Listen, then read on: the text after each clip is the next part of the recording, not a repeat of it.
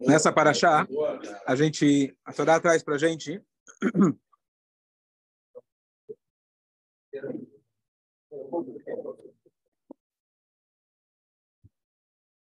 Então, nessa paraxá, a Torá traz para a gente um conceito sobre um profeta falso, falso profeta.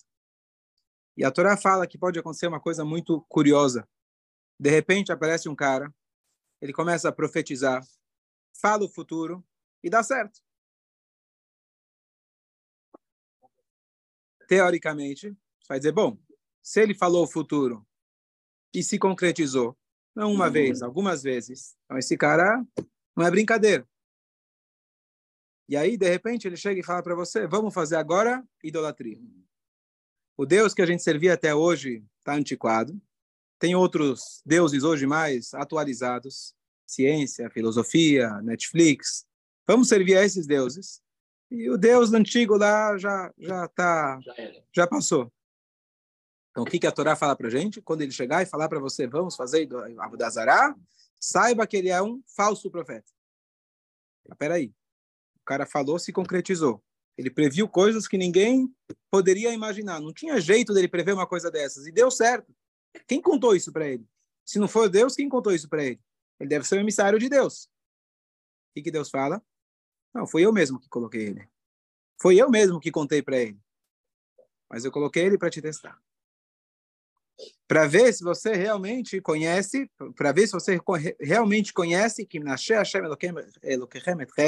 Deus está, está testando vocês, lá para saber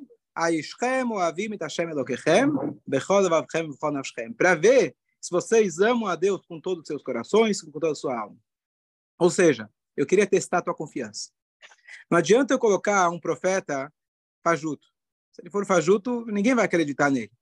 Então, o teste verdadeiro é quando o profeta ele fala coisas, aquilo se con concretiza. Eu dei a força, eu dei para ele as informações privilegiadas, deu certo, concretizou o que ele falou, só que na hora que ele te dá a orientação do que fazer, ele fala para esquecer a Shem. Então, saiba nessa hora que ele é um profeta falso. Para que eu contei para ele? Por que eu deixei isso acontecer? Para testar você. Não necessariamente é um Não necessariamente é um Yehudi. Em época foi isso? Até hoje. é isso que a gente vai falar.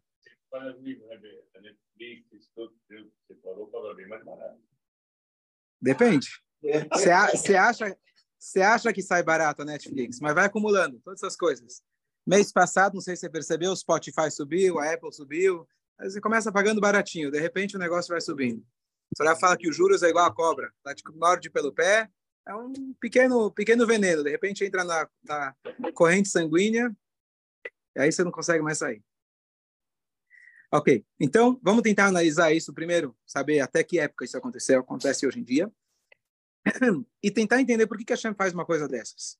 A Torá diz que a Hashem faz isso para te testar. Normalmente, quando você quer testar alguém, o professor não sabe como que o aluno está estudando. Então, faz uma prova. Faz a prova para ver se ele estudou. Agora, a Shem não precisa de prova. A Shem já sabe a nossa capacidade.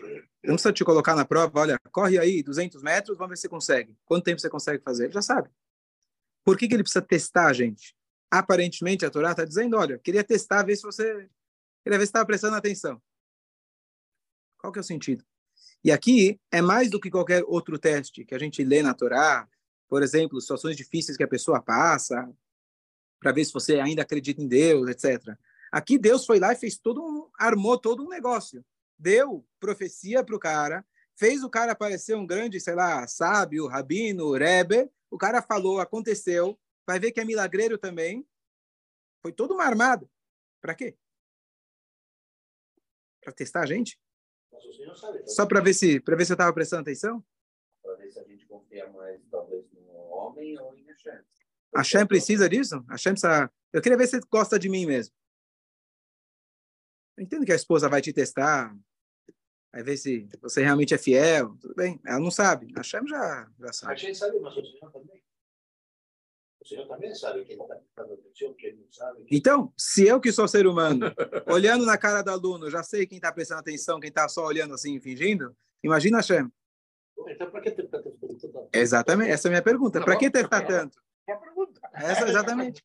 Não, e ainda Hashem fala, eu estou te testando para ver se você gosta de mim. Mas já gosto de Deus, vai. Já, já gostamos de Deus. Ravi? Vai, Nissim. Ó, você já sabe. Eu estava testando você, Nissim. Nissim, eu estava testando você, ver se você sabe. Então, o Nissim já passou no teste. Para ver se vocês prestam atenção na minha aula. Então, o Nissim já prestou atenção. Que o teste, Ayeshem, Ladat, você pode traduzir no literal, quer dizer, Hashem está querendo saber, Ladat, para saber se vocês gostam de Hashem. Mas Ladat não está escrito para mim saber. Deus. Está dizendo Ladat, para saber. É para que você saiba. Para que você mesmo reconheça as suas forças. Enquanto você não é colocado na parede, contra a parede, às vezes ainda não reconhece as tuas forças. Hashem já sabe a tua força. Mas enquanto não te coloquei na prova, você ainda não sabia quão forte você era.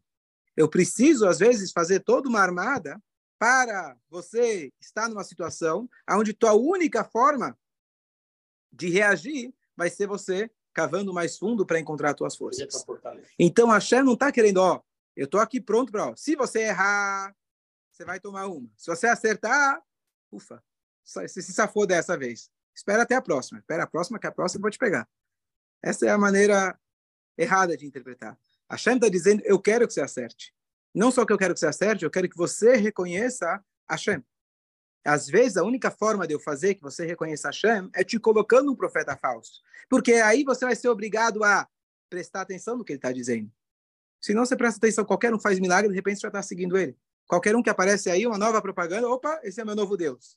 Então, eu preciso te colocar umas pegadinhas no meio para fazer você acordar. Para que você preste atenção, para que você saiba e você reconheça, ame Hashem com todo o teu coração. Essa idolatria hoje pode ser também a astrologia, pode ser outras coisas. Né? Então, é, assim, a astrologia também se entende que acerta muita coisa. Sim, sim. O Rama tem uma discussão famosa se a astrologia ou aqueles, né, os caras que leem as, as estrelas, etc., se eles realmente têm uma força ou não. Muitas opiniões, e acho que a que prevalece é que de fato eles têm uma força. Hashem vai lá e deu força para eles. Caso contrário, conforme algumas opiniões, a Torá não proibiria. A Torá proíbe algo que existe, algo que é real. Tem outras opiniões que dizem que mesmo assim, mesmo que não é nada, assim mesmo a Torá proíbe. Mas as opiniões mais fortes dizem que de fato acontece. E você vê a história, por exemplo, da Rabi Akiva. Akiva teve lá um astrólogo, uma, falou para ele, olha, tua filha vai morrer no dia do casamento. História. Conhece? E como outra, várias outras histórias. Você vê que aquilo que eles falaram iria se concretizar, certo? História do aquele homem que cumpria o Shabat, cuidava muito do Shabat, sempre comprava o melhor peixe, a melhor comida. Aí o astrólogo fala para o vizinho dele, que era muito rico, olha, esse judeu vai herdar todo o teu dinheiro. Lembra da história? Aí ele vende todas as posses dele, troca por um, uma pérola, um diamante, aí vem o peixe, come o diamante, o judeu ele cobre, vai, compra o peixe para o Shabat e ele fica com o diamante. Mas quem contou isso para ele? Foi um astrólogo. Quer dizer, existe uma força, tá certo? Então, para a gente estudou também sobre Bilam. Por que, que Hashem fez o Bilam? A, a força dele era paralela à força de Moshe, para dar para a gente o livre-arbítrio. Então, a princípio, para que tenha... Hã? Os povos iam falar, se a gente tivesse um profeta de Moshe, a gente também seria um povo Exatamente, exatamente. Agora, o que acontece, vale a pena só lembrar, hoje em dia, temos muito menos desse tipo de coisa. Que quando Hashem ele tirou a idolatria, quando os sábios fizeram uma força para Hashem, falaram, não dá dano para ficar com a idolatria, então Hashem também tirou grande parte da profecia. Então, hoje, aquele cara que aparece lá, fala, traga seu amor de volta, sei lá o quê, todas essas coisas, 99%, se não for 100%, é tudo fake, literalmente fake, tá certo? É? Exatamente, tá certo.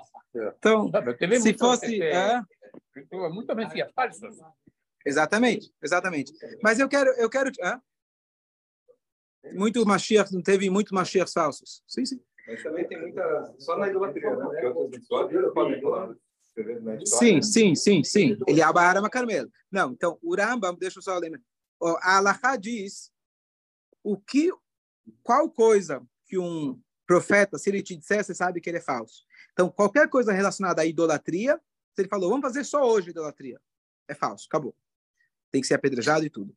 Agora, se ele fala hoje, hoje, especificamente hoje, a gente pode anular uma lei da Torá. Por exemplo, hoje a gente não vai cumprir o Shabat, porque tem uma questão pontual. Ele pode, ele tem esse direito. Elial, ele Elial Anavi, ele fez o sacrifício fora do templo, sendo que a Torá falou que pode unicamente a partir do momento que o templo foi construído só no templo, pela questão pontual que ele tinha que lá provar para os idólatras que Hashem é o único Deus, etc.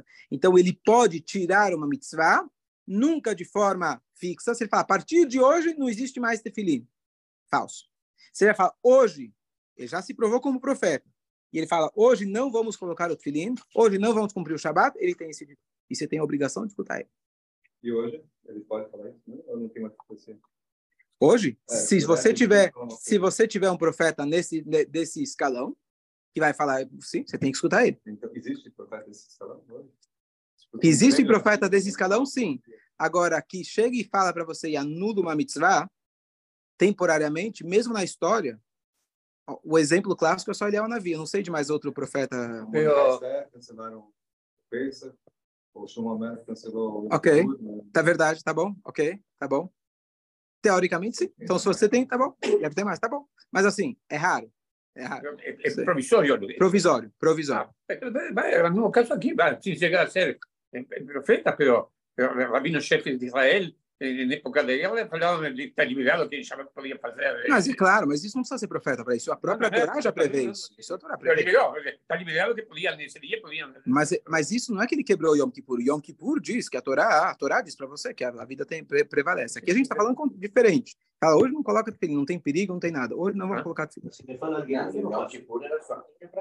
Sim, não, mas aí, mas aí, mas aí não precisa ser profeta. Não precisa ser profeta Não, nenhum. era profeta, ele é nenhum deles. Eu quero não é nenhum.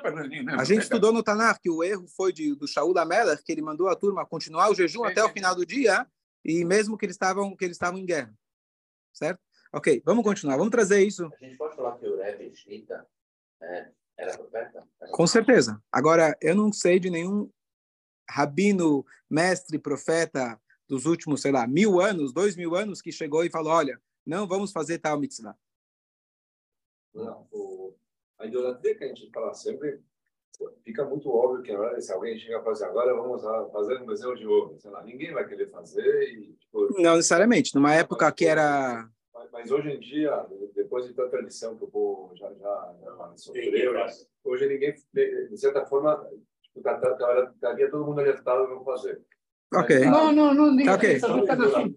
Mas está assim, não está assim, tem magia negra, tem... tem, tem Deixa, deixa ele, vai, termina, vai, termina. Concluir, na verdade, que assim, a idolatria, a idolatria, acho que hoje em dia é muito mais algo que que está nas entrelinhas, como, por exemplo, sei lá, a obsessão pelo, pelo dinheiro. Ah, Isso ok. é idolatria.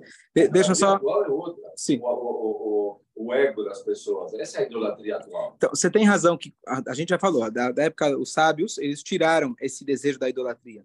Mas, só para você ter uma ideia, o que, que era a idolatria? O desejo sensual da pessoa pode dar para a gente uma ideia do que, que era esse desejo da idolatria. Hoje você passa na frente de uma estátua, você fala, ah, queria muito. Você, você não tem essa. Claro que Deus nos livre, pode até acontecer que um Yehudi vai seguir outra religião, caso Shalom, mas não é aquilo que está todo mundo nessa obsessão, olhando, pensando, etc. Agora, tanto é que quando está escrito que quando a pessoa vai ensinar leis, por exemplo, ligadas a a parte de tzniut em relação ao relacionamento íntimo, etc. Você só pode ensinar para duas pessoas ao mesmo tempo. Não mais. Por quê? Porque você está falando com duas, o outro já está conversando, ouviu meias palavras, opa, deve ser que pode. Opa, então falou que pode, tá bom. A mesma coisa com a idolatria. Se você vai falar, a obsessão é tão grande, se você vai falar meia palavra, o cara já entendeu errado, o Rabino falou que pode. Pode, pode. Opa, vamos lá, todo mundo. Não foi o que ele falou, não foi o que ele disse. Você mal interpretou, mas a obsessão é tão grande que as pessoas facilmente caíam nisso. Tá certo? Hoje é mais difícil a gente entender, porque não temos essa obsessão. Certo? Mas o que eu quero trazer justamente é quais seriam as idolatrias paralelas, no sentido literal, para hoje em dia. Esse é o, objetivo é lá que eu quero chegar. Dúvidas? Mas não falta hoje pessoas que idolatram estátuas de, de, de santos e de- ele Infelizmente. Está lutado. Vai para Salvador, meu, vai no terreiro aí. Ah, eita, ué, eita, não, lutado. Faz fila para entrar. Ok. Então, eu vi uma história essa semana muito curiosa, da atualidade, falou de idolatria. Então, um rabino, ele estava, o rabino que eu estava escutando o tio dele, rabino Sheistal, nos Estados Unidos, é, muito sábio, muito inteligente, conhecedor Como nome Torá? Sheistal, Shet, igual Shet, filho de Adão. E aí, ele contou o seguinte, ele estava falando sobre idolatria, dando exemplo, tipo o que a gente está falando aqui, e falando sobre que a gente, se a gente encontra né, alguma coisa de idolatria, a gente tem que eliminar, igual o Hametz, se encontra o Hametz no Pesach, antes do Pesach a gente tem que queimar, etc. Está dando um shiur para pessoas religiosas no pelo Zoom.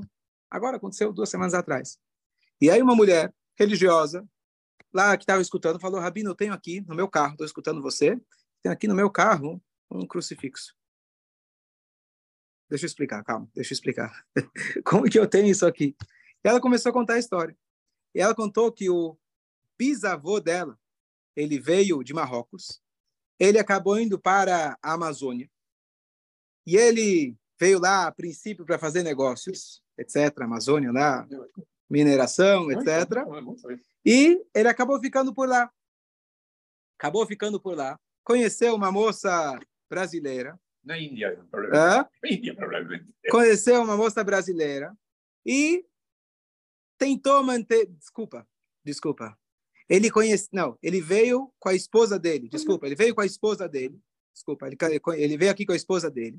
E, mas acabou ficando por aqui. A princípio ele veio a negócios, acabou ficando por aqui. Teve uma filha. A filha agora nasceu já aqui. E quando ela estava na escola, sofria muito bullying, porque sabiam que era judia. E começavam a falar para ela: você tem que vir com a gente nos serviços nossos e etc. E pessoas muito religiosas aqui no Brasil. E forçaram, forçaram ela e ela acabou tendo que se acostumar com a situação. A pressão era muito grande. Ela acabou se casando com um brasileiro. E assim nasceu a minha avó. Não, desculpa, aí nasceu a minha mãe. E assim as gerações foram passando. Muitos anos depois, depois de três gerações, ele, ela contou, veio, tinha um shliach aqui no Brasil, um shliach Tureb aqui no Brasil. Não sei quem era, porque não tinha shliach na Amazônia até 15 anos atrás. Então, eu sei que o avô da minha esposa, é, ele foi mandado pelo Rebbe para vários países, inclusive ele passou pelo Brasil, ele passou pela Argentina, nesse tipo de missão, digamos assim, provisória. Então, eu não sei quem foi, a história que eu escutei essa semana.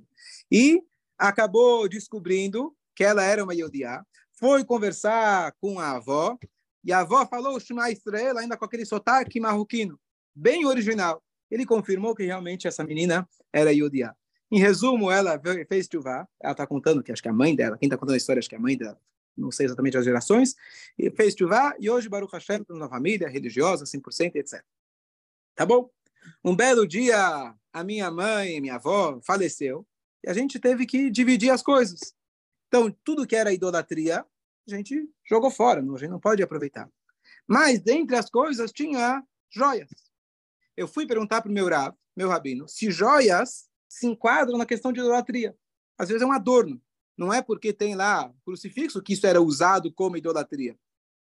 E aí o rabino falou, olha, claro que você não pode ter, claro que você não pode usar, mas você pode vender e o dinheiro é permitido. Normalmente, quando é uma coisa igual a idolatria, o Hametz em Pesach, você vende, você não, você não pode vender, você não pode usar o dinheiro, você tem que queimar. Mas, como isso era feito por um adorno, não era idolatria em si, você pode vender e você pode usar o dinheiro. Isso ele me falou já faz, se eu não me engano, um ano. Eu não queria deixar em casa. Imagina meus filhos vão abrir um dia meu armário, vão ver lá um o que, que minha mãe faz escondida, né? Que que ela tá, para quem que ela está rezando? Eu tirei de casa, botei no carro para passar algum dia uma joalheria. Só que todo dia que eu passo na frente da joalheria, fico pensando o quê? Eu vou chegar lá, uma mulher religiosa, o que, que o cara vai pensar de mim? Vou oferecer para ele, tá aqui uma uma joia, o que, que ele vai pensar de mim? E aí eu passava na frente e não conseguia. Passava na frente e não conseguia. E hoje, Rabino, você que está dando shiur, eu me toquei que eu tenho aqui comigo no carro. Estou carregando comigo aqui no carro. Bom, o Rabino terminou o shiur, tarará, manteve contato, contato com a mulher e falou, vamos ligar para o Rabino de novo. Vamos só confirmar se é isso mesmo que você pode vender e etc. Ligou para o Rabino, o Rabino falou, é isso mesmo, você pode vender, você não pode, óbvio, guardar, mas você pode vender e usar o dinheiro. E aí ele começa a falar com a mulher, você tem que... Eu não consigo, eu não consigo ir na loja. Como que eu vou lá, vou passar? E o Rabino ficou com ela no celular, até ela sair do carro. E ela estava na porta da loja, ela travou. não consigo entrar. Falou, saiba que a Neshama da tua avó e do teu bisavô estão esperando ser resgatado. Você entregando isso é o último resquício, é a última coisa que ficou para você, Bezrat Hashem, poder limpar. Aqui, coitado, não é culpa dela. Ela, por circunstância, acabou nascendo no lugar, por sofrimento, por perseguição, acabou tendo essa educação e acabou ficando distante. Mas ela é chamado Yodi. Baruch Hashem continua intacta e você hoje, Baruch Hashem, pode resgatar. E ele conduziu a mulher até ela entrar na loja, entregar o negócio, recebeu o dinheiro, recebeu por isso 40 dólares. E com isso, terminou a história. E Rabino conclui dizendo, olha, você vai começar a pensar, poxa, que mulher, que coisa. Né? Como que ela deixou isso no carro dela o ano inteiro? Uma mulher religiosa, mulher que acredita, está escutando o shiur. Tem... Falou, não pense que essa é uma história dela. Essa é a história de cada um de nós. Você aí? Cada um de nós. Ah. A gente faz exatamente a mesma coisa. A gente, quando nasce e começa a descobrir o mundo, cada um de nós desenvolve uma idolatria. Seja uma maneira da gente tentar controlar os outros, Outros se acomodam, talvez. Como que eu vou lidar com esse mundo que é um caos? Talvez com a minha simpatia. Talvez com o meu medo. Talvez colocando medo nos outros. Talvez se eu tiver dinheiro, aí eu vou poder controlar. Cada um tem o seu mecanismo que ele desenvolve para conseguir lidar com um mundo tão complexo. E essa é a nossa idolatria. 40 dólares. É baratinho, é fácil de você se livrar. Mas a gente fica com ela no bolso. Vai que eu preciso dela. Eu, eu não consigo me livrar dela. Não, não dá para eu me livrar dela. E a gente fica segurando nessa idolatria, no nosso ego, nos nossos medos, na nossa ansiedade, na nossa tristeza, cada um do seu jeito, achando que com isso a gente vai se salvar. O que, que a gente precisa fazer? Criar coragem, entra na loja, entrega, entrega, e você vai conseguir agora saber que a única forma de você realmente viver, estar seguro, é com a Kadosh Baruch. Dá medo, dá medo. É o meu último tem que cortar aquela corda, a famosa história do cara que estava caindo, estava segurando a corda, vou ter que cortar minha corda, minha última forma. É difícil, é difícil a gente abrir mão. Mas quando a gente abre mão, a gente percebe que a gente está sendo segurado por Hashem. E por isso, justamente, às vezes Hashem coloca para a gente a idolatria na nossa cara. Hashem faz toda essa ilusão, até que chega um momento que você fala, bom, ou eu corto, ou senão não vou ter como continuar vivendo. Então, às vezes, Hashem coloca a gente, a gente em situações que a gente é obrigado a largar a mão de certas formas de viver, a gente começar a enxergar a vida de forma diferente. Para quê? Para lá dar, para você saber, para você se conectar, para você saber que não é nada disso que te segura. Não é idolatria, a idolatria é uma ilusão. Eu coloquei, dá uma ilusão. Pessoa que tem dinheiro, ele tem uma sensação de controle. A pessoa que controla os outros tem uma sensação de controle. A pessoa que consegue, que acha que agrada a todo mundo, também tem uma sensação de controle. E cada um com seus mecanismos. A Shem fala, joga a tua idolatria. Vende, não vale mais que 40 dólares. Vende ela, você não vai ganhar muito dinheiro, se livra dela, e você saiba, assim você vai saber ladar, vai conhecer, reconhecer realmente que o único que tem, que existe, Hashem Elokechem, Hashem teu Deus, Bechol Devavchem, com todo o teu coração, com toda a sua alma. Deixa, abre mão, larga disso completamente. Fácil falar. Agora temos que aplicar. Você é um schlepper. É? Você é um Você é um schlepper. schlepper. Mas você já conheceu o schlepper?